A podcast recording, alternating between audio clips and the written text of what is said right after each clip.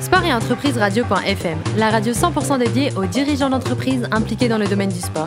Co-animée par Alain Marty et Gilles Navarro, avec le soutien de Groupe Pasteur Mutualité. Bonjour à toutes et à tous, bienvenue à bord de Sport et Entreprise Radio.fm, la radio à 100% dédiée aux dirigeants d'entreprises impliqués dans le domaine du sport. Pour co cette émission, le docteur Michel Cazogade, président du groupe Pasteur Mutualité, et Gilles Navarro, rédacteur en chef de Sport et Entreprise Radio.fm. Bonjour à tous les deux. Bonjour Alain. Alors aujourd'hui, comme d'habitude, on reçoit un invité qui est juste formidable. Oui Alain. Notre invité cette semaine s'appelle Thibaut Petit-Huguenin, directeur de la communication corporate du groupe Paprec. C'est quoi le groupe Paprec, euh, Thibaut? Alors, le groupe Paprec, c'est, euh, nous sommes des industriels du recyclage. C'est mon père, euh, Jean-Luc Petit-Huguenin, en fait, qui a fondé cette entreprise il y a 25 ans. Euh, avec cette idée, à l'époque, en fait, euh, on avait des décharges et des incinérateurs pour gérer les déchets. Et lui a eu cette vision en se disant, bah, au, fond, on peut faire autre chose et mieux euh, que, que ça. On va utiliser ces déchets pour en faire des nouvelles matières premières. Et ce sera la grande industrie du 21e siècle. C'est une très belle idée, Michel. C'est une très belle idée qui s'inscrit dans un projet d'éco-responsabilité. Parce qu'en fait, il y a une diminution euh, de la pollution de l'air à travers des, technologies euh, qui sont euh, extrêmement filtrantes et qui nous permettent de, conserver un environnement qui soit compatible avec le bien-être et avec, avec la santé. Nous, on est, nous, mutualistes, professionnels de santé, on est très orientés sur cet aspect des choses. Et d'ailleurs, au point que lorsque nous gérons nos actifs, nous choisissons plutôt des, à investir sur des sociétés qui sont éco-responsables et peu émettrices en matière de carbone plutôt que d'autres. On le fait pour plusieurs raisons que je pourrais vous expliquer après, mais la parole est... Pourtant, rien ne vous prédisposait à, faire ce métier-là, puisque vous étiez journaliste de formation. Oui, j'ai fait euh, d'abord euh, Sciences Po à Lille et puis ensuite une, des études de journalisme euh, à Paris. moi, ce que je voulais être au départ, c'était journaliste sportif.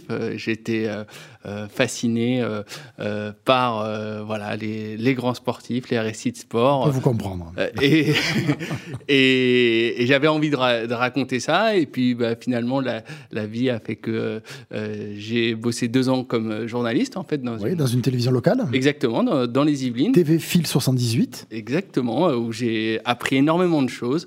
Ma vocation, elle naît de l'envie du terrain aller rencontrer les gens, euh, découvrir de nouveaux univers. Être le témoin de, d'actions et de choses euh, superbes. Quoi. Parce qu'il faut dire que vous avez fait un Master 2 en journalisme. Exactement. au CELSA. Hein. Exactement, au CELSA. Deux ans, deux ans pour se former professionnellement et, et être aguerri comme ça, quand on sort de l'école, ben, on, Et alors, une fois que vous maîtrisez la présentation des journaux télévisés dans, mhm. votre, dans votre télévision locale, vous partez. Pourquoi? Vous laissez, tout, vous laissez tout tomber, vous laissez tout en plan et, vous partez. Pour quelle raison? Alors, c'est une histoire assez rigolote. En fait, euh, euh, au bout de deux ans, euh, mon père vient me voir et me dit bah, écoute, euh, maintenant que tu t'es formé et que je vois que tu as fait des, jolis progrès en, présentation, euh, j'aimerais que tu viennes euh, dans, une, soirée que j'organise chaque année, qui est une soirée qu'on appelle les Castors d'Or. Alors, c'est quoi les Castors d'Or Pour contextualiser, c'est une soirée qui est organisée donc par le groupe Paprec, dans lequel on va récompenser en fait un certain nombre de, de collaborateurs, mais ce à toutes les strates, mmh. c'est-à-dire aussi bien l'ouvrier que la secrétaire, que le commercial, que le directeur commercial il a créé des catégories euh, de récompenses. Voilà, il y a, on distribue à peu près une trentaine de trophées euh, par an. Et l'idée, en fait, c'est de récompenser les collaborateurs qui incarnent le, mieux les valeurs de Paprec. Mmh. Donc à la fois euh, l'esprit d'équipe, la gentillesse, la volonté d'excellence. Et donc, mais vraiment récompenser toutes les strates de la société. Mmh. Euh, mon père a souvent cette euh, métaphore qui est la métaphore de l'horloger et qui dit, en gros, euh, vous pouvez avoir la montre la plus magnifique du monde, si vous avez le moindre mécanisme en fait qui ne fonctionne pas, eh bien votre, votre, montre, ne, vous donnera jamais l'heure exacte. et, et, ça illustre bien le truc. Ça veut dire que c'est un travail d'équipe. si le trieur il fait bien son boulot, ben c'est de la valeur ajoutée pour l'entreprise et ce à toutes les strates. D'où l'idée de, de récompenser et puis de aussi de faire rêver, puisque c'est un, un, objectif pour, euh, pour les collaborateurs du groupe. Qui dit travail d'équipe dit forcément sport. Exactement. sport collectif. Et Paprec s'intéresse au sport depuis très longtemps, la voile depuis 15 ans, le rugby plus récemment, Mhm. mais la voile depuis 15 ans. Pourquoi la voile, euh, Thibaut Petit-Huguenin? Alors, euh, je pense que tout, là, il faut partir des passions du, du président, Du euh, de mon père. Euh, c'est un fou de voile, en fait. Euh, Dès qu'il a, dans sa jeunesse, il a fait euh, du bateau euh, sur le Rhône. Ensuite, dès qu'il a eu euh, un petit peu d'argent, il a pu euh, euh, se, payer, se payer un premier bateau, emmener, emmener euh, sa famille euh, dessus. Et puis, euh, il aimait, le- il a le goût de la compétition, évidemment. Euh, et très vite, il s'est mis euh, à régater, d'abord en amateur, puis il a constitué un équipage qui a participé à un certain nombre de régates. Et dans, en Bretagne, et puis il s'est dit, bah, au fond, euh, pourquoi ne pas accompagner un, projet. un- un- un projet? Et euh, l'occasion s'est présentée avec euh, Jean-Pierre Dick. Alors l'histoire est vraiment passionnante parce que à l'époque, Paprec n'est pas du tout ce qu'est- ce qu'est- ce qu'elle est aujourd'hui. C'est une petite PME. euh, et il se trouve qu'à l'époque, on a un grand concurrent qui s'appelle Veolia. Bien sûr. Et Veolia a un bateau. Avec d'autres moyens. Avec d'autres moyens, exactement. Et un bateau déjà présent sur le Vendée Globe. Qui sponsorise, euh, c'était Roland Jourdain, Roland euh, je Jourdain, crois, ouais. de, de mémoire. Et donc Jean-Pierre Dick euh, se, se présente sur le départ. On dit bah, Banco, en fait, euh, ça va être Paprec euh, qui va être sur la coque du bateau et on va comme ça, on, on va faire la, la compète avec Veolia, même si on fait pas du tout la même taille. Du coup, dans la logique du sport, on est ramené à égalité. On verra euh, qui est le meilleur. La compétition sur le terrain économique rapportée sur, le, sur la mer, Exactement. Et puis sur les euh, océans. Il y a certainement une notion, enfin excusez-moi, mais le fait, je crois que votre père, qui est un amoureux des océans, puisqu'il les a parcourus, avait le souci de, de préserver la pollution Certainement. des Oui, oui, oui. océans en recyclant des, des déchets qui, qui, qui, naturellement arrivent dans les océans. Évidemment, c'est-à-dire que la, Voilà. la notion de, de propreté, euh, de d'environnement, de, de soins apportés à la mer.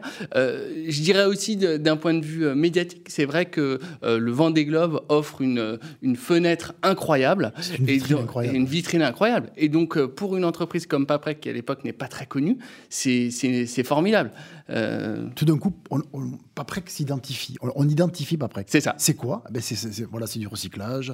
Ce sont des, on, refait du, des, ma- des matériaux avec des anciens matériaux, on en fait des nouveaux. C'est ça. Euh, Combien de tonnes vous recyclez par an? Alors, on collecte chaque année 12 millions de tonnes. 12 millions. de Et nos clients sont à la fois des industriels, donc ça c'est notre métier initial, et puis maintenant euh, on a aussi les collectivités euh, qui nous font confiance. 500 euh, collectivité à à ce travers, jour. à travers la France. ouais, partout en France, un petit peu en Suisse aussi. Ouais. Et puis euh, on développe. euh, pro- Alors on n'est pas trop présent à l'international euh, pour l'instant, sauf euh, à travers une filiale euh, en Inde. Et il euh, doit être un enjeu là, euh, colossal. alors maintenant qu'on a bien maillé le territoire en France, effectivement, on est en train de regarder euh, s'il n'y a pas des relais de croissance effectivement euh, à l'étranger. Revenons sur les océans. Oui. Jean-Pierre dit que c'est le bon choix.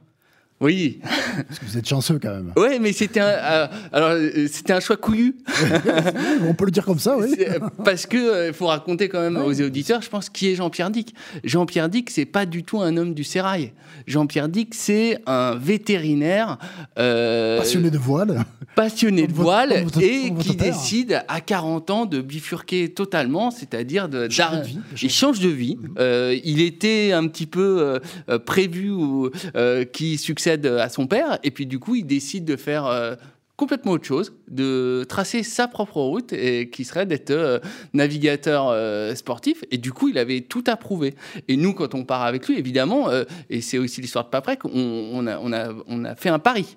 Et, et pari gagnant, puisque 15 ans plus tard, il a quand même remporté euh, euh, quatre euh, Transat euh, Jacques Vabre, donc euh, deux Tours du Monde en double de Barcelona World Race. Il a participé à quatre Vendée Globe Tour de et France à la voile, Tour de France à la voile. Alors, ça, il, ça, il l'a gagné, mais tout au début. tout au début. Et puis, alors reconnaissance ultime, en 2011, il a été élu marin de l'année. Et, re- et c'est une élection qui se fait par ses pairs. Donc euh, ça veut Il a été reconnu par ses pairs. reconnu par ses Comme le pairs meilleur comme marin. euh, le, le meilleur, euh, le meilleur marin de l'année. C'était quand même assez classe. Et alors maintenant, vous vous attaquez à l'absolu, le, le dé- le défi absolu, 2020.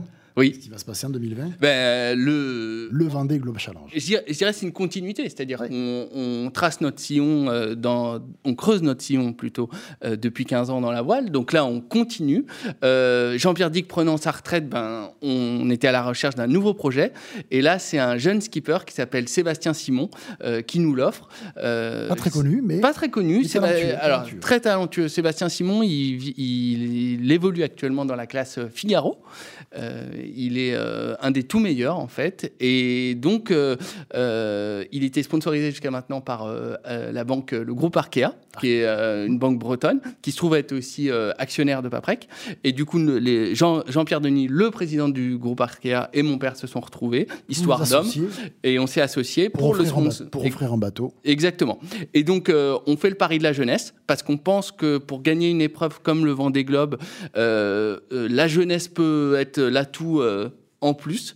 Euh, et puis, euh, on fait confiance pour diriger le projet à un homme qui, lui, a gagné le Vendée Globe, qui s'appelle Vincent Rioux. Et donc, euh, on pense que l'association de l'expérience de Vincent Rioux et la jeunesse et la fougue de, et le talent de Sa- Sébastien Simon feront que bah, ce sera peut-être notre, sera le ticket gagnant, peut-être notre euh, futur François Gavard. Alors, est-ce que vous vous servez de, de votre présence dans la voile Mhm. pour envoyer des messages, puisque vous êtes euh, dans le- l'éco-responsabilité, quand vous êtes dans le recyclage Est-ce que vous profitez de cette vitrine qui vous est offerte pour envoyer des messages vers le Alors, grand public? Alors, nous, on envoie déjà un message euh, interne, c'est-à-dire que Jean-Pierre Dick, c'est un gars humble euh, qui accomplit des choses quand même extraordinaires. Je rappelle quand même qu'il y a moins de personnes qui ont fait le Vendée Globe euh, que ceux qui ne sont arrivés sur la, sur la Lune. Donc, euh, c'est dire le niveau euh, euh, quand même... euh, Pas mal, pas mal comme image. Euh, Pas mal comme image, oui. Et, et donc, effectivement, nous, le message qu'on envoie à travers la voile, c'est c'est un message euh, à la fois euh, euh, de protection des, océans, en disant euh, faisons attention à notre planète, préservons-la, euh, c'est très important. Et puis, euh, euh, la voile véhicule aussi d'autres, voilà, des messages de, de rêve, puisque voilà, c'est comme quelqu'un qui, qui tente l'Everest, quoi. Alors, vous- il y a un rêve un peu plus terre à terre. Vous rejoignez l'ASM Clermont-Ferrand l'année dernière, Oui. comme sponsor principal, comme Oui. partenaire principal. Mhm. Comment ça s'est fait?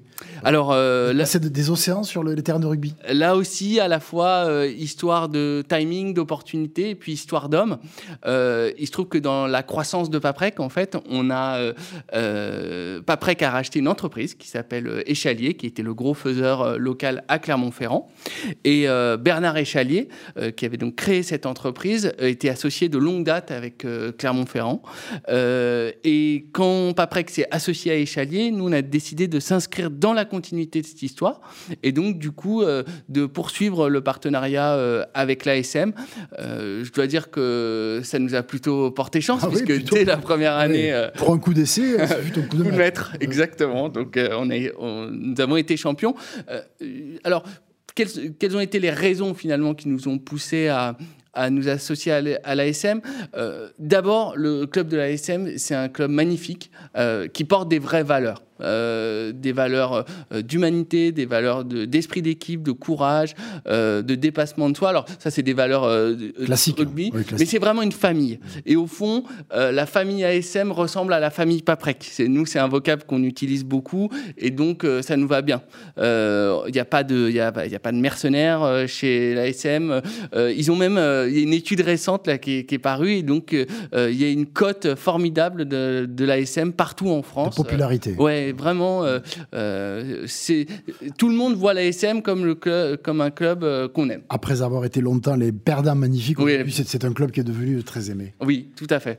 Et, et ils associent évidemment l'excellence et le haut niveau avec ce- cet esprit famille qu'on retrouve. Thibaut Petit-Huguenin, merci. Michel Cazogade, merci. À la semaine Merci prochaine. beaucoup. Merci à tous les trois. Je vous donne rendez-vous mardi à 10h précise pour accueillir un nouveau numéro de Sport et Entreprise Radio.fm.